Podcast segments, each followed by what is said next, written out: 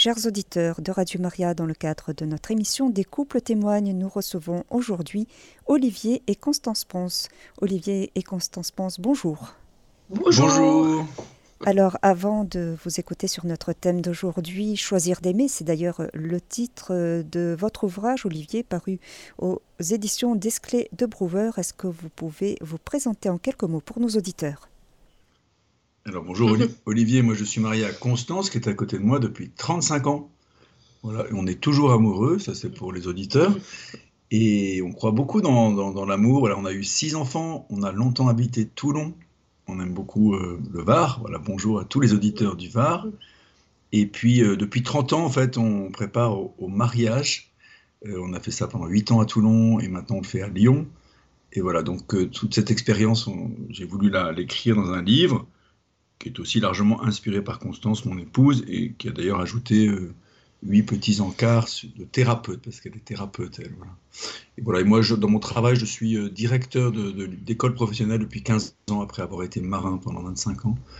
Voilà, c'est pour ça que ce livre est aussi construit comme une grande traversée maritime, la traversée du couple. Voilà. Voilà, et moi, Constance, je suis thérapeute de couple, Imago. Et puis, euh, je suis éducatrice à la vie, donc je vais parler d'éducation affective et sexuelle dans les écoles, euh, avec une association qu'on a montée sur, euh, sur Lyon. Et cette association s'appelle Respect. Alors, nous vous écoutons sur notre thème d'aujourd'hui, Choisir d'aimer. Alors, ce livre peut-être d'abord expliquer la, la jeunesse, c'est c'est après 30 ans de préparation de mariage et à la fois en discutant beaucoup avec les jeunes couples, en accompagnant moi-même des, jeunes, alors plutôt des jeunes garçons, mais je me rends compte que à la fois dans la phase de, la rencontre, de la décision, de, des premiers pas ou des premières années, puis ensuite de l'engagement du mariage, et puis ensuite dans la vie de jeune couple, il y avait beaucoup de questions, beaucoup d'interrogations, et que voilà, il était peut-être bon après 30 ans de préparation de mariage d'écrire ça avec euh, Constance comme inspiratrice. Alors, la thématique générale, c'est voilà, l'amour, c'est désir et volonté. Donc, il y a quelque chose de l'ordre du choix. C'est-à-dire, je ne peux pas euh, aimer profondément si je m'arrête seulement à mon envie, à mon désir. C'est ça un peu le, grand thématique de, de, l'amour. Et donc, pour cela, eh bien, je dois m'y préparer un peu comme une grande traversée en mer. Préparer mon équipage, mon équipement, et puis après, euh, envisager tout ce qui peut se passer en mer, tout ce qui peut se passer dans la vie de couple, les conflits.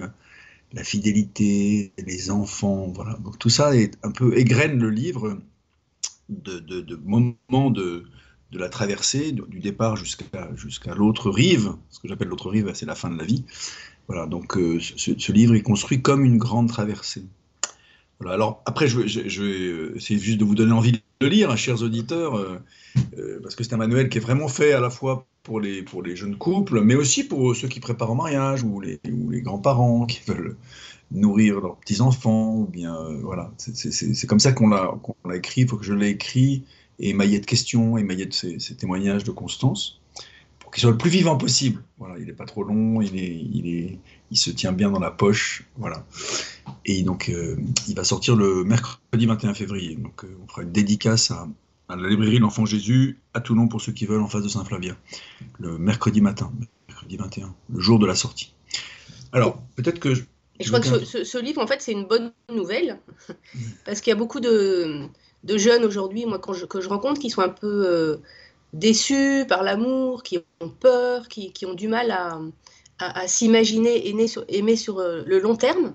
Et en fait, euh, ce livre peut aider tous ces jeunes à, réfléchir. Et, et peut-être la, la, chose à apprendre pour, pour les jeunes qui vont lire ce livre, c'est que, en fait, c'est un travail d'aimer. Et c'est quelque chose qui n'est pas du tout euh, dit dans la société. On est beaucoup euh, plongé sur euh, mon sentiment. Et, et, en fait, le sentiment, c'est quelque chose qui va varier. Et l'autre jour encore, j'avais dans mon cabinet un jeune il y a deux ans, il était encore très amoureux de sa femme. Il était, euh, il était, ils ont décidé d'avoir un bébé. Donc le bébé est arrivé il y a un an. Et puis là, tout d'un coup, il dit bah non, finalement, je l'aime plus. Et quand je lui ai fait découvrir que ben peut-être que c'est pas parce qu'il aimait, il aimait plus sa femme que euh, on allait pouvoir euh, tout arrêter. ben, il, a découvert qu'il y avait peut-être euh, moyen de faire un travail sur son couple et de nourrir un nouvel amour. Voilà. Je crois que c'est une bonne nouvelle pour les jeunes.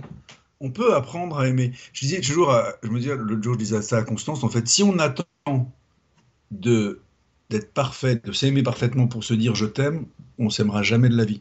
Il quelque chose de l'ordre du mystère et, à la fois de l'entraînement, de l'apprentissage, de la volonté dans l'amour. Il y a les deux. Il y a cette espèce de mystère du désir, mystère de l'alchimie. Voilà. Et il y a bien les deux dans l'amour.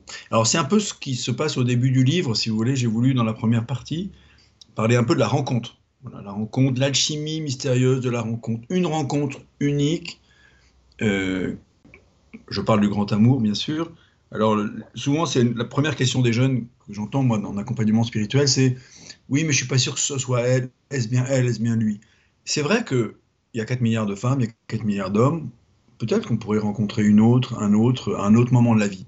Mais ce qui, c'est pas la personne qui est unique, c'est la rencontre qui est unique. C'est comme une trinité, la rencontre. Moi, toi et notre rencontre.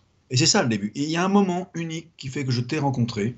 Ça peut être une amitié au départ, assez lente ou ça peut être quelque chose d'un peu plus euh, foudroyant. Nous, on a eu la chance de se rencontrer à l'autre bout du monde, donc il y avait quelque chose un peu romantique euh, en Inde, à New Delhi. Donc forcément, notre rencontre a été très fondatrice. C'était un peu du genre du coup de foudre, enfin en tout cas pour moi. Et, mais c'est pas toujours comme ça, et c'est pas grave. Mais par contre, en tout cas, cette rencontre lente ou foudroyante, c'est ça qui, fonde l'amour. Et je me souviens de, ce jeune que j'accompagnais il y a, a 6-7 ans, comme j'en accompagne souvent, qui était dans cette phase d'hésitation. Il voulait, en fait, il voulait, il était mignon, il voulait être sûr qu'elle dise oui quand il allait la demander en mariage. Mais j'ai dit, mais c'est pas possible ça. Il faut qu'à un moment tu te risques, tu, te, jettes à l'eau. Tu dises, voilà, après cette rencontre, après cet apprivoisement, bah, tu dises, ok, on y va. Donc il y a quelque chose de, je ne connaîtrais pas parfaitement l'autre tout le temps, et il y a un mystère, un risque, une voilà une comment dire une espèce d'alchimie dans le mariage, dans dans, l'amour qui peut déboucher sur le mariage bien sûr, euh, que qu'on ne peut pas maîtriser en fait. Voilà, je ne peux pas maîtriser l'amour. Je, suis, c'est une alchimie. C'est pour ça que tu parles d'aventure d'ailleurs. Voilà, c'est pour ça que je parle d'aventure dans l'amour. Et peut-être que aussi, peut-être le deuxième point dans le début du livre, c'est la question de l'altérité. C'est-à-dire que, ok, une fois que l'alchimie est faite, bah, je me découvre, le nous se construit, on s'apprivoise, et à ce moment-là commencent à apparaître les premières différences. Ben là, je, non, de, Constance, je me souviens quand je t'ai rencontré, ben, au début, euh, pour moi, tu étais forcément la femme parfaite, euh, idéale, tu étais belle, tu étais jolie, tu étais intelligente, euh, on parlait, c'était, tout était facile. Et puis après, on, se me suis rendu compte, ben non, on n'avait pas la même éducation, on n'avait pas la même culture, même sur le plan spirituel, on n'était pas du tout accordé. moi, j'avais plutôt la foi, j'étais un peu illuminé, Constance, pas trop. Voilà. Et donc, on était très différents. Et, ça, quelque part, mon altérité s'est révélée grâce à Constance. Et l'altérité de Constance s'est révélée peut-être grâce à moi. C'est-à-dire que dans mon altérité de sexe, de caractère, de famille, je révèle l'autre à lui-même. Et c'est ça qui est beau. C'est pour ça que le, nous grandit, parce que l'autre se révèle dans son altérité, c'est-à-dire dans sa richesse en fait. La différence, c'est la richesse. Voilà, et puis euh, peut-être un dernier petit point, après tu, parles un peu de la communication, mais euh, moi ce qui me touche aussi, c'est de voir que souvent les jeunes couples qu'on a, voilà, on a, préparé peut-être 500, 600 couples depuis 30 ans, et souvent ils nous disent, mais, ah mais moi, pas de problème, je suis, euh, je suis comme toi, je pense comme toi, j'ai les mêmes goûts, j'ai les mêmes habits, j'ai les mêmes projets. Et, et quand on entend ça, on s'inquiète. On dit, oh là là, c'est qu'il n'a pas encore détecté la différence. Et on essaie de les aider à ce moment-là, de dire, bah, creuse un peu. Il n'y a pas quand même quelque chose du côté de la famille, du côté de l'éducation, du côté de la religion, du côté de différences garçons-filles qui, qui, font que tu es différent. Et en creusant, ils y arrivent.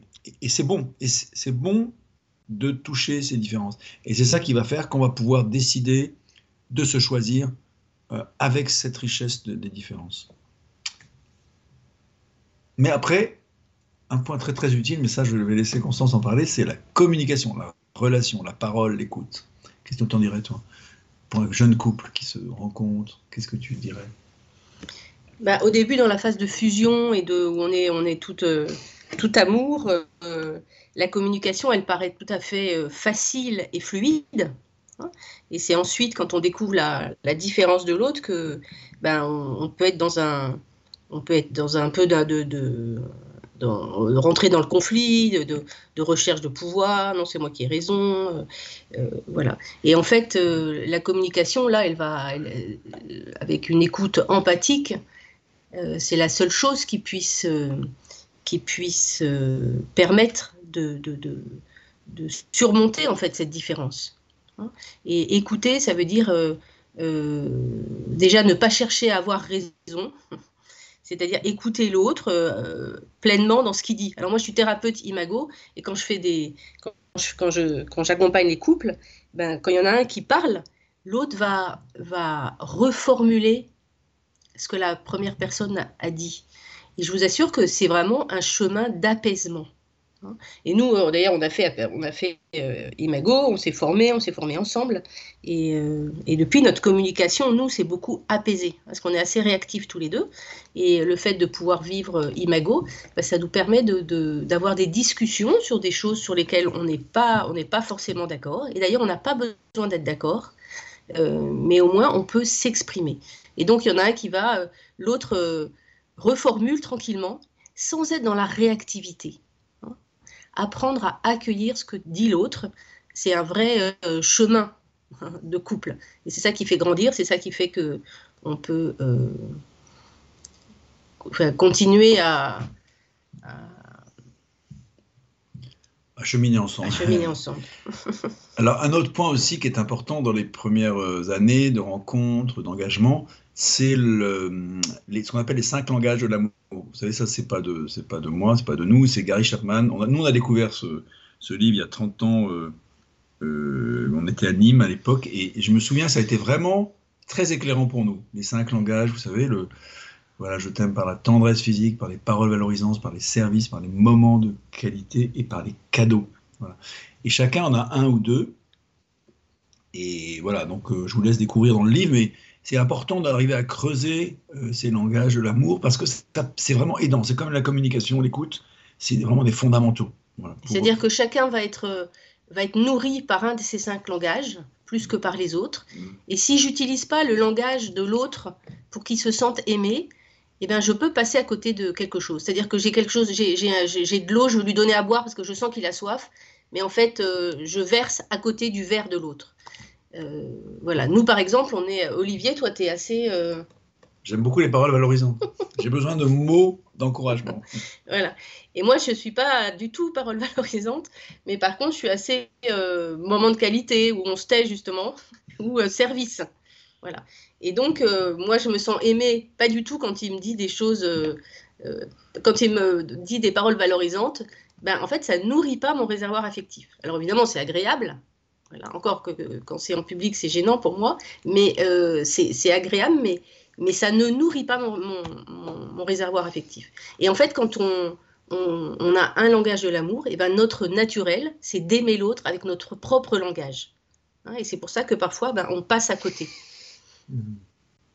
Alors, peut-être un, un, autre euh, point important, c'est que, voilà, là, on, au cœur de, l'engagement, on va passer peut-être à la deuxième partie du livre, qui est la question de l'engagement. Alors là, on s'est beaucoup nourri de nous, on a notre terre spirituelle, c'est le chemin neuf, et on a euh, découvert il y a 23 ans, on était à Toulon d'ailleurs, euh, ce qu'on appelle la session Cana, qui est une session pour couple, donc on avait 15 ans de mariage, et ça a été vraiment une révélation pour nous dans la qualité, euh, le soin pris à l'autre, et enfin donné à l'autre, pardon, et dans, et dans, cette pédagogie qu'on depuis on pratique beaucoup la pédagogie Cana dans les préparations de mariage, mais aussi dans les sessions de l'été, euh, ça, a nourri notre façon finalement de parler euh, des quatre piliers du mariage aux jeunes couples. En fait, un couple, on peut se marier de deux façons. Il peut se marier, on va dire, euh, par la cohabitation, qui est une forme de mariage naturel. Que ça, ça engage. Hein. Quand on commence à habiter ensemble, on s'engage. Quand on commence à avoir une relation, la sexualité, j'en parlerai à la fin,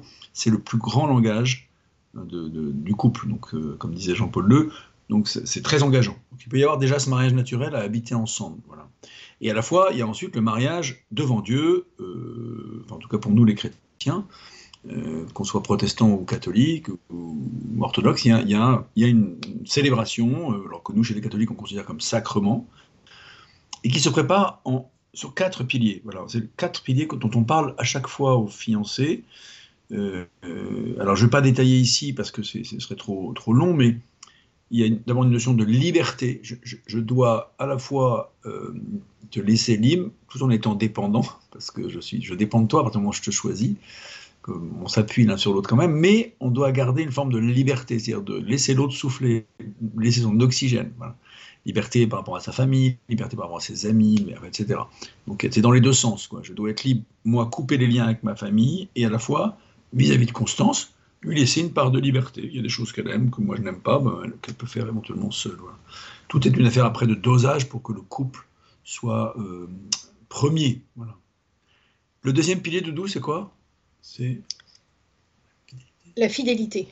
Alors la fidélité, c'est c'est euh, alors quand on pose la question aux, fiancés, ben, ils pensent essentiellement à la fidélité extra-conjugale, la fidélité euh, ne pas aller euh, tromper sexuellement la personne avec qui on est. Mais en fait, la fidélité, elle se décline dans bien d'autres domaines que la sexualité. Euh, et, la fidélité, c'est rester fidèle à son couple, c'est-à-dire euh, garder le couple en premier. Alors si je passe trois soirées par semaine euh, avec mes amis au sport et tout ça, peut-être que je vais pas et que chacun fait ça, et qu'en plus il faut garder les enfants, donc on n'a pas les mêmes soirées. Voilà. Et ben si je passe pas assez de temps consacré à mon couple, c'est une, une manière d'être infidèle à son couple. Hein. Donc, les plus lieux les plus grands lieux aujourd'hui d'infidélité, c'est quand même le portable, et l'ordinateur. Hein, mais ça peut être le travail, ça peut. Voilà, donc euh, faire réfléchir sur une, vision euh, beaucoup plus élargie de la, de la, fidélité. Et en fait, pour rester euh, fidèle, eh ben, il faut rester vivant, vivant et, et, Mettre le couple en priorité. Mettre le couple en priorité et puis voir à, quoi est-ce que je me suis, à quoi est-ce qu'on s'est engagé et pouvoir rester sur cette, on aime beaucoup cette phrase, euh, le couple est le premier enfant du couple. C'est ça la fidélité. C'est je m'occupe de mon bébé enfant couple, avant même de m'occuper d'ailleurs de mes autres enfants. Voilà. Et ça, c'est vraiment un, bon petit secret pour euh, être fidèle.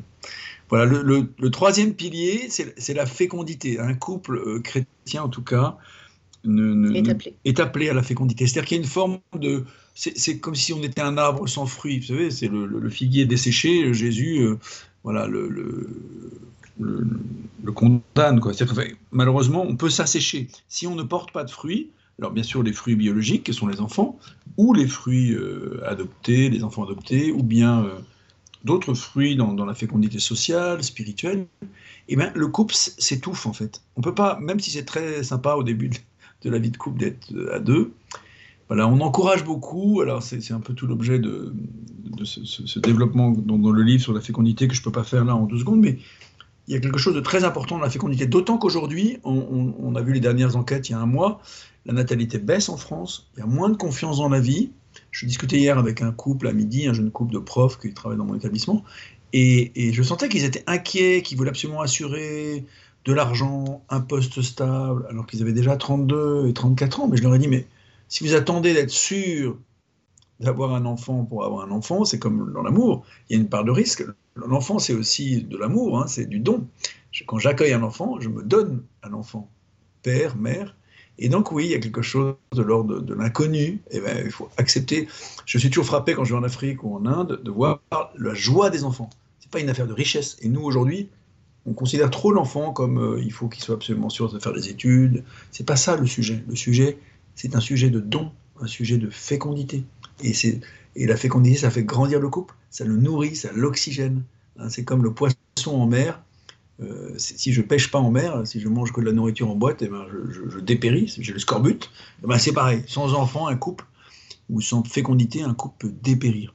Voilà, donc c'est une vraie, un vrai enjeu aujourd'hui à encourager nos jeunes couples. Hein, euh, si les jeunes couples m'écoutent, euh, voilà, osez avoir un enfant et n'attendez pas. Hein. Comme dit Constance, j'ai plus de couples dans mon cabinet de thérapeute, de qui regrettent d'avoir un enfant trop tôt. J'ai plus de couples qui regrettent d'avoir un enfant trop tard et pas de couples qui regrettent d'avoir un enfant trop tôt. Il faut mieux l'avoir trop tôt, même si ça bouscule, c'est bon. C'est un, un, sain, un sain bouleversement, un enfant. C'est un bouleversement joyeux, un bouleversement qui nous fait grandir, qui nous déplace, mais qui nous fait grandir. Peut-être qu'il faudra arrêter des activités, mais c'est tellement plus de joie. Voilà pour la fécondité. Donc cette fécondité, à la fois elle est biologique, puis elle est vraiment aussi euh, sociale. Hein, et on encourage vraiment les couples à, se donner, en fait. C'est ce que dit Olivier. Parce que le don donne de la joie. et le quatrième pilier, De d'où L'indissolubilité. Alors, l'indissolubilité, en fait, c'est le côté un peu amour pour la vie. Certes, je parlais tout à l'heure de mariage naturel, mais dans le mariage chrétien, il y a quelque chose où je m'engage pour la vie. Je te dis oui pour la vie. Pourquoi c'est important de se dire oui pour la vie Pas seulement pour... Euh, bien sûr, il y, a, remettre son, mariage à Dieu, parce que c'est Dieu qui nous aide à tenir pour la vie, mais il y a aussi une forme de, je dirais, de sécurisation. Un couple qui ne se dit pas oui pour la vie, il est en permanence sur un siège éjectable. Il quelque chose d'instable.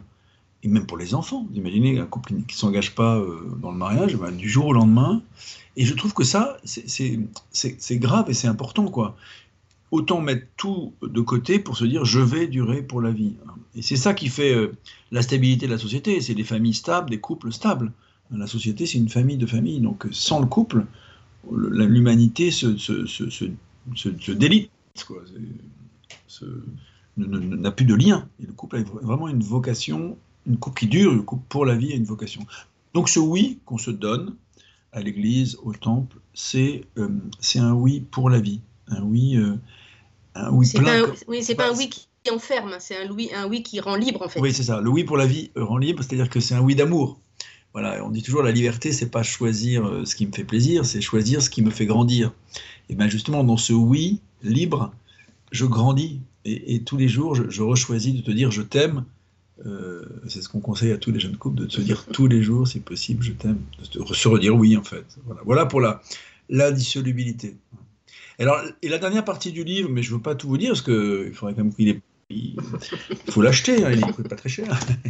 Et puis il est tellement, il peut être tellement utile, il peut tellement vous aider. Il y a même des petites questions à la fin de, chaque chapitre, il y a des petits conseils de Constance. C'est vraiment euh, quelque chose, un, petit trésor à, avoir sur sa table de nuit. En toute modestie, tous les droits d'auteur partent à Madagascar, donc je n'ai aucun intérêt financier dans ce livre. Donc je le dis vraiment parce que je voudrais que l'amour du couple se propage dans, voilà, autour de nous, en France et même ailleurs. C'est vraiment un enjeu fondamental aujourd'hui. Peut-être que le, dernier point, c'est, je l'ai évoqué tout à l'heure, c'est la sexualité. Aujourd'hui, on entend les derniers sondages, là, les derniers jours, les jeunes euh, font de moins en moins, euh, enfin, c'était les 18-24 ans, font de moins en moins, en moins, de rapports sexuels. Et puis, euh, pareil pour les couples engagés, donc une diminution vraiment significative de 30%, qui fait réfléchir à pourquoi la sexualité diminue. À la fois, on en parle énormément, et à la fois, on le fait de moins en moins. Alors, voilà, donc euh, j'ai tout un chapitre sur ce thème-là, parce que la sexualité est quelque chose de mystérieux, comme l'amour d'ailleurs, parce que c'est un peu la, le, cœur du cœur de, la relation du couple. Vous savez qu'un mariage qui n'est pas consommé, où il n'y a pas de relation sexuelle, est invalide. dans la religion catholique. Dans la religion catholique. C'est-à-dire qu'il y a quelque chose de... Il est signifiant pour le, pour le couple. Louis et Zélie Martin, les parents de Thérèse, au début, ils ne voulaient pas s'unir. Et, leur conseil spirituel, au bout d'un moment, leur dit, bon, maintenant, ça suffit, il faut vous unir, parce que sinon, votre mariage, il n'est pas mariage. Et on n'est pas, on pas marié pour aller chacun dans un couvent. Euh, non, on peut prier. Notre vocation de couple, c'est une vocation à la sainteté, mais dans une sexualité équilibrée, euh, chaste, dans, les enfants, dans la fécondité. C'est ça notre appel à la, mm. sainteté de couple. Et que la sexualité a vraiment une fonction unitive. C'est-à-dire que dans la, dans la, vie de tous les jours, il y a peu de choses qui, euh, qui unissent le couple. Et un couple qui arrive à, s'unir charnellement, eh ben, il, travaille à son unité d'une certaine manière. Mm. Et souvent, parfois, ça va au-delà des mots. Hein. C'est-à-dire qu'on n'arrive pas à se dire pardon. Parfois, on appelle ça un câlin. Un câlin, c'est une fonction de, réconciliation, d'unité et de réconciliation par les corps. On est corps et esprit, on n'est pas et âme, corps, corps, cœur et esprit. On n'est pas seulement cœur et esprit. Mais pour se réconcilier, les mots, il n'y a rien de tel. Hein. voilà. Quand même.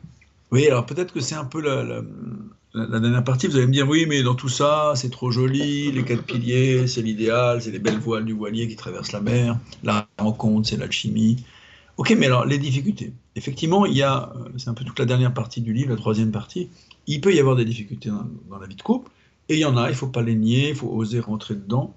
Il y a la première qui est de savoir quitter sa famille. La famille est très influente, très influente, très influente, c'est-à-dire qu'elle euh, elle m'imprègne quoi que je fasse dans l'éducation, elle m'imprègne dans mes relations avec mon conjoint. Et c'est très important, un, de respecter la famille de l'autre, elle est sacrée. C'est une terre sacrée. Et à la fois de s'en détacher librement ne pas se laisser étouffer par ma famille, au sens élargi. Donc il y a quelque chose d'une juste distance avec ses frères et sœurs, avec ses parents. Hein, quand j'entends les jeunes couples qui téléphonent tous les jours à leur maman ou à leur papa, il y a quelque chose de pas ajusté. On a besoin d'un peu d'oxygène.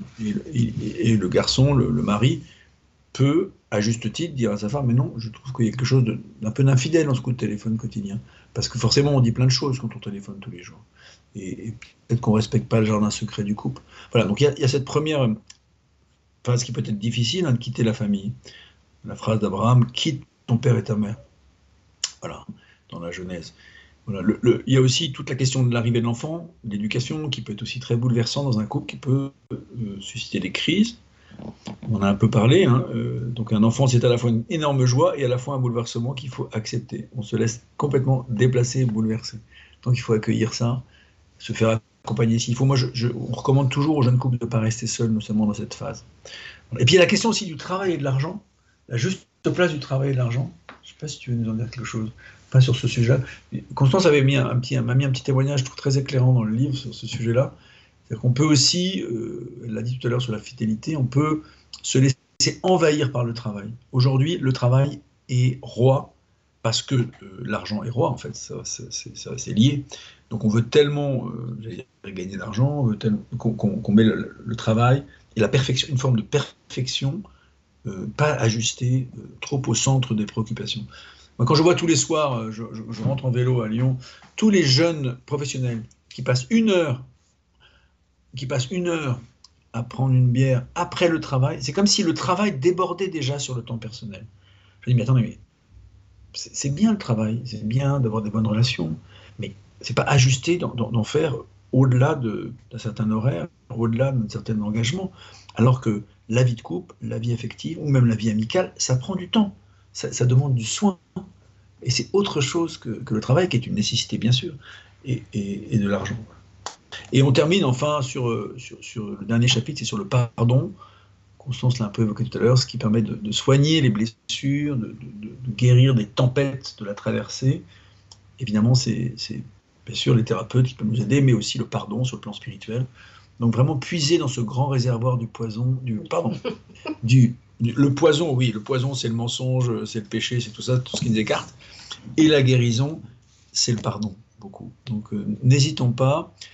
Euh, ce même prêtre qui nous prépare le mariage, qui nous avait dit Dites-vous tous les matins, je t'aime, nous disait aussi tous les soirs, dites-vous, demandez-vous pardon, tous les soirs sur l'oreiller, si on peut. Voilà, c'est le vœu qu'on fait à, à tous les jeunes couples qui nous écoutent. Voilà, donc c'est vraiment une très belle traversée, la vie de couple. On est à 35 ans et on est toujours amoureux. On a vraiment envie de partager ce trésor. C'est pour ça que ce livre, ce livre existe et sort euh, mercredi. Voilà. Merci pour votre écoute. Chers auditeurs de Radio Maria, vous écoutez l'émission Des couples témoignent aujourd'hui. Nous recevons Olivier et Constance Ponce. Notre thème Choisir d'aimer.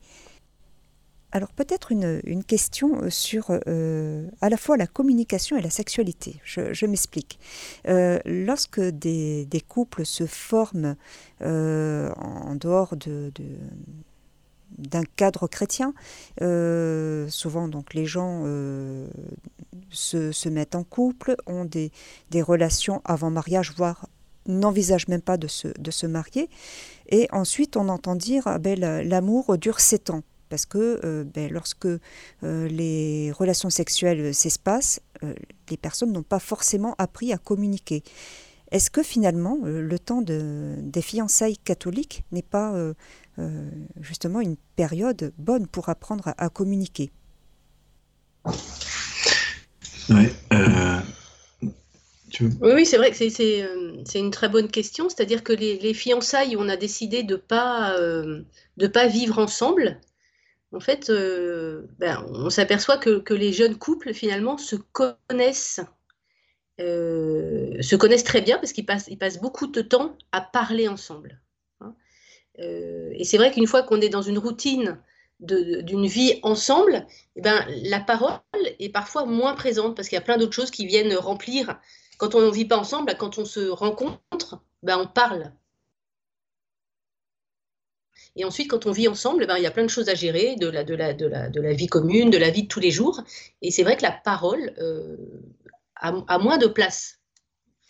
Moi, ce que je dirais, c'est que dans la cohabitation, qui est souvent d'ailleurs plus subie que choisie, hein, parfois c'est juste parce que on économise, on se met dans le même appartement. J'entends beaucoup de jeunes me dire ça.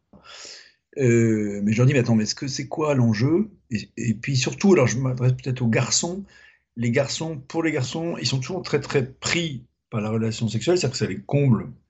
Et du coup, ça, ça peut tarir la communication dont parle Constance. Voilà. Alors qu'au contraire, il y a besoin dans ces temps de fiançailles de prendre le temps, de se connaître, de se découvrir. Donc il y a aussi ça qui joue. Euh, et puis dernier point, c'est que la sexualité, c'est pas un jeu. Et, et je ne dis pas que ça s'use, mais, mais quand même, il y a quelque chose du, mystère, de, cette alchimie, euh, euh, de cette extase, hein, qu'il ne faut pas gâcher. Le plaisir est sacré, il ne faut pas le gâcher. Et donc, à, aller trop vite au début, eh bien, on, on, peut un peu le gâcher, ce que vous dites. Donc, au bout de 4, 5, 6 ans, alors même si quand même il y a quelque chose de beau, il y a des couples qui durent, mais c'est quand même malheureusement un peu plus rare, l'engagement du mariage nous permet à la fois ce temps de fiançailles où on, est si possible chaste, alors c'est pas toujours le cas, mais au moins on essaie de, voilà, de 90% des, couples qui se marient euh, vivent déjà ensemble, hein. mais au moins ils essaient d'avoir une relation approfondie euh, dans la communication, et ensuite, euh, du coup, on peut entretenir cette communication et, nourrir cette sexualité par la communication. Sexualité, en fait, c'est trois choses. C'est relation, plaisir et fécondité. Les trois sont indissociables. Si on fait que le plaisir, euh, la sexualité plaisir, eh ben, il y a quelque chose qui manque. Et s'il n'y a pas la relation, au sens vraiment de la communication des corps, et s'il n'y a pas la fécondité, qui est le fruit naturel, eh ben, il y a quelque chose qui se tarit assez vite. Ça répond à votre question? Euh, tout à fait. Alors je, peut-être. Je voulais aussi m'excuser parce que je me suis adressé beaucoup aux auditeurs du Var, mais je crois qu'il y en a d'autres qui écoutent. Partout en France, tout à fait. En, Alsace. bonjour à tous les auditeurs euh, de France et peut-être au-delà de la France, je ne sais pas. Tout à fait. En, Alsace, dans le Nord, en, Bretagne, à Paris, euh, dans, dans le Sud-Ouest, il y en a partout. Ah, ah super, bah, écoutez, voilà. bonjour à tous. Voilà. voilà, et également effectivement des, des personnes hors, hors de, de l'Hexagone qui nous, qui nous écoutent. Euh, alors. Ah bah, on dit aussi bonjour, à, tous nos frères et sœurs africains. On, a beaucoup fait de préparation de mariage à Madagascar, euh, en Afrique, donc on a, on a notre cœur est aussi un peu là-bas. On a vécu un an en mission à Madagascar. Un petit coucou spécial à tous nos frères et sœurs, jeunes couples ou, ou préparateurs en mariage d'Afrique. Voilà. Alors, euh, donc il y a une question qui est arrivée, euh, c'est simplement pour euh, avoir confirmation du titre du livre. Donc, je, on répète le titre de, votre ouvrage, Olivier Ponce, Choisir d'aimer. Le sous-titre, c'est Construire son couple au quotidien. Et donc, il paraît mercredi prochain, c'est ça? Mercredi 21 février, donc voilà, avec une dédicace à Toulon, mais il y en aura une le 14 mars à Lyon et le 26 mars à la Maison Familiale à Paris, si ça vous intéresse à 17h à chaque fois, sauf à Toulon où c'est le matin.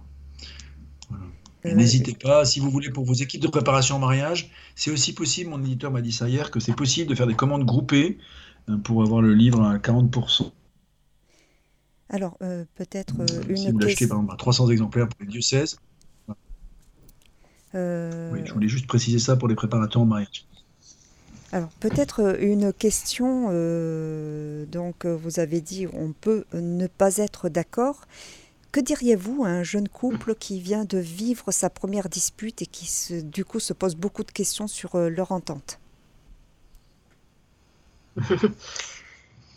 Je leur dis que, enfin, moi naturellement, je me dis mais une première dispute, ça veut dire que, en fait, ça y est, on, on découvre vraiment l'autre comme on est. Donc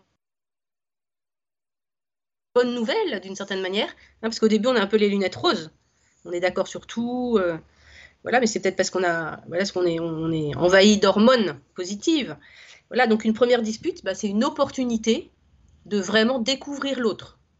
Alors c'est une opportunité évidemment si, euh, si la dispute, si on arrive à régler la dispute, si on arrive à, s'écouter chacun dans, dans, dans, notre différence. Hein, mais c'est une vraie, une dispute, c'est une opportunité de grandir en fait. Alors pour, qu'on puisse grandir, moi ce que je leur dirais, c'est prenez un temps de qualité pour vraiment aller posément, pas dans la cuisine, vite fait, ou, ou si c'est en marchant, c'est en marchant, si c'est dans le salon, c'est dans le salon, et posez-vous, et en, laissant, attendez que l'émotion retombe, et quand l'émotion est retombée, parlez-vous en vérité, qu'est-ce qui m'a blessé chez moi, en partant bien sûr du besoin, hein. qu'est-ce qui m'a blessé dans ce que tu m'as dit ou dans ce que tu as fait, et réciproquement, pour arriver à trouver, à reconnaître, voilà, et, toujours se dire que ce qui fait que je peux rejoindre l'autre, c'est reconnaître moi mon tort. C'est pas attendre que l'autre s'excuse, c'est aussi moi reconnaître ce que peut-être j'ai mal fait. Et si chacun fait un pas de reconnaissance de, ce qui a pu provoquer la dispute, à ce moment-là, on peut se réconcilier, se demander pardon et, mettre une soudure euh, sur, le, sur, sur la coque du bateau pour qu'il reparte de plus belle dans sa traversée de l'amour. Que la soudure est plus forte que la tôle elle-même, hein, comme la peau cicatrisée est solide, autant que la peau, plus que la peau normale. Parce que parfois, enfin, les, disputes, elles sont de, de différents ordres, mais euh, parfois c'est seulement une, question de, on ne s'est pas compris en fait, on n'a pas pris le temps de vraiment expliquer ce qu'on vivait, la manière dont on vivait. Hein, moi, ça m'arrive souvent de Olivier fait quelque chose et moi j'interprète à ma manière, avec, mes, avec, mes, avec euh, mon regard. Et en fait, c'est rarement bien interprété d'ailleurs quand on interprète. Hein. Et en fait, très souvent, le fait de, de, de, dire à Olivier, mais toi, quand tu m'as dit ça, qu'est-ce que ça veut dire derrière? Eh bien, ça, ça apaise beaucoup. Et je comprends qu'il y avait qu'il y avait, c'était pas contre moi, mais que c'est sa manière à lui de voir. Voilà, donc euh, toujours prendre un temps euh, mmh. pour dire chacun comment est-ce qu'on vit les choses, comment est-ce qu'on voit les choses et qu'est-ce que ça veut dire. Quand je dis ça, qu'est-ce que ça veut dire pour moi? Il dans, le livre, il y a tout un chapitre sur la communication, à la fois l'écoute et la parole, euh, et toutes les attitudes à avoir pour éviter cette interprétation, être vraiment dans l'empathie. Voilà, mais c'est difficile à expliquer en deux minutes, mais donc je vous invite vraiment à lire cette partie-là avec des petits exercices. Ça répond à la question, j'espère. Alors, peut-être une autre question sur euh, la fécondité. Vous avez dit que la fécondité euh, était biologique mais aussi sociale. Et je pense en particulier aux couples euh, qui, qui sont stériles, qui ne peuvent pas, qui ne peuvent pas avoir, avoir d'enfants biologiques. On sait que l'adoption, ça peut être très compliqué et souvent mmh. difficile à obtenir. donc, qu'est-ce que vous appelez fécondité sociale et quelle peut-être cette fécondité pour ces couples sans enfants c'est très, très délicat hein, de, parler de ça, et je demande pardon par avance à tous les couples. Quand j'ai parlé de fécondité tout à l'heure biologique, il y a effectivement une souffrance qui touche euh, malheureusement de plus en plus de couples, hein, la stérilité. Euh, donc d'abord, c'est un chemin personnel. Je crois que c'est important, peut-être avant. Euh, d'abord, il, y a quand même des miracles, et il y a des associations qui aident je pense à Fertility Care, qui est une nouvelle association américaine qui est très bien, qui aide à essayer de lutter naturellement contre les problèmes d'infertilité, de, de, stérilité. Et souvent, on voit vraiment des petits miracles. Hein, de, déjà bien connaître son cycle, j'invite les hommes à s'intéresser au cycle de leur femme, parce que parfois il y a des, ce que j'appelle des fausses stérilités où finalement on arrive à trouver une solution. Donc déjà, voilà, déjà essayer de travailler au maximum, et pas seulement les femmes, les hommes vraiment, je vous invite à vous intéresser au corps de votre femme, au cycle de votre femme. Et euh, voilà, je parle de faire aussi mm. toutes les méthodes naturelles qui aident évidemment à, mieux se connaître. et je crois aussi qu'il faut. Euh, souvent, les couples qui ont, qui ont, du mal à avoir des enfants, eh ben, ils, restent assez. Euh, ils n'osent pas trop en parler, tellement c'est douloureux pour eux. Et, vraiment, c'est important qu'ils puissent se faire aider, qu'ils aient, je sais pas, qu'ils trouvent un ou deux couples d'amis avec qui ils peuvent partager ça. Mmh. Même si c'est compliqué euh, de partager ça, parce que euh, plus on garde ça, plus ça, va, ça risque d'imprégner le, le, couple hein, et de pouvoir partager sa peine avec simplicité avec d'autres personnes ben, déjà, c'est un, un, chemin de vie, en fait, d'une certaine manière, pour le couple. Et quand vous parlez de, de, fécondité, ben, quand, on, quand on voit qu'on peut pas, que finalement, l'arrivée d'un enfant est, peu probable, ben, on, peut essayer de dire, mais qu'est-ce qu'on a envie de faire de notre vie hein? Euh, Comment est-ce qu'on peut la rendre féconde? Et on voit, ben, les Follereau, par exemple, euh, Raoul Follereau et sa femme, ils ont avoir d'enfants. Et lui, il s'est lancé dans la, dans la lutte contre, contre la lèpre. Donc, euh, il a vraiment eu une fécondité. Hein. On peut avoir une fécondité aussi auprès de, je sais pas, euh, s'engager dans une association, euh, trouver quelque chose qui nous, qui, qui, nous fait nous donner, qui nous fait nous donner, qui mmh. nous donne de la joie mmh. et qui a un sens en fait. Hein, parce que parfois, les, les, les, les couples qui n'arrivent pas à donner la vie, c'est comme si leur, sang, leur, leur, amour avait plus de sens. Hein. Mmh. Donc c'est un, ce, tout, tout, le travail, ça va être de, de, trouver une activité ensemble qui va, nous, qui va donner du sens, mmh. qui fait que notre couple, ben, c'est notre amour rayonne et va pouvoir agir sur le monde. Et comme ça, on va laisser sa trace. C'est vrai qu'on a, on a besoin de laisser une, une trace dans le monde. Je suis aussi frappé de. On a connu ça avec aussi en, famille, mais par aussi la puissance de la prière, puisqu'on est sur Radio Maria. Vraiment, sur ces questions de stérilité, oser demander de l'aide, oser demander la prière. Il y, a, vraiment des miracles sur ce sujet-là. Vraiment. Je, le dis parce que il n'y en a pas toujours, mais il y en a. Il y a des jeunes couples qui n'arrivaient pas à avoir d'enfants et qui finalement, contre l'avis des médecins, enfin contre le diagnostic des médecins, qui arrivent à en avoir. Mais ça, ça, ne, ça, ne, résout pas tout. Hein mais il faut croire à la prière aussi. Et puis si, bien sûr, il n'y en a pas, à ce moment-là, faire ce que dit Constance, c'est-à-dire trouver une autre fécondité, mais ne pas rester, surtout ne pas rester seul, quoi, vraiment parler à un couple plus âgé, un couple plus expérimenté, qui pourra aider, voilà. Voilà pour cette question très délicate euh, de, de la stérilité, euh, pour tous les couples qui nous entendent et qui ont peut-être ce souci-là. Alors, il nous reste quelques petites minutes euh, pour terminer cette émission. Est-ce que vous auriez euh, une dernière information ou, une conclusion pour euh, nos auditeurs? Oui, là, avant de faire une conclusion, je, vais retransmettre ce que, m'a suggéré mon éditeur. Tout à l'heure, je n'ai pas eu le temps de terminer. En fait, je m'adresse plus aux, équipes de préparation au mariage, hein, que ce soit en France ou en Afrique vous pouvez euh, faire à l'éditeur euh, des clés de le groupe Artege, des commandes groupées jusqu'à 30 ou 40% de réduction, c'est-à-dire que le livre vient à 11 euros, et c'est vraiment un petit trésor pour euh, les jeunes couples qui se préparent au mariage, à offrir à tous les couples. Voilà, pour cela, il suffit de, d'envoyer de, soit directement à l'éditeur, soit à moi-même, euh, olivierpont62.gmail.com, olivierpont62.gmail.com, votre demande. La seule condition, c'est qu'il faut qu'il y ait une commande de 300 livres si on veut avoir une grosse réduction de 40%. Voilà, donc, mais ça, peut être vraiment euh, un bon outil de l'année 2024, cette année. Euh, voilà, si euh, on entend toutes ces mauvaises nouvelles sur le couple, la natalité, la sexualité, bah justement, c'est une bonne nouvelle, comme disait Constance au début. Voilà, si on, peut choisir d'aimer, l'amour est possible, le grand amour est possible, et c'est un peu ma conclusion. Voilà, donc euh, n'hésitez pas, servez-vous de ce livre et, et en plus, euh, les droits d'auteur partiront aider des jeunes couples qui peuvent peut-être pas se payer de sessions et de préparation à Madagascar. Voilà.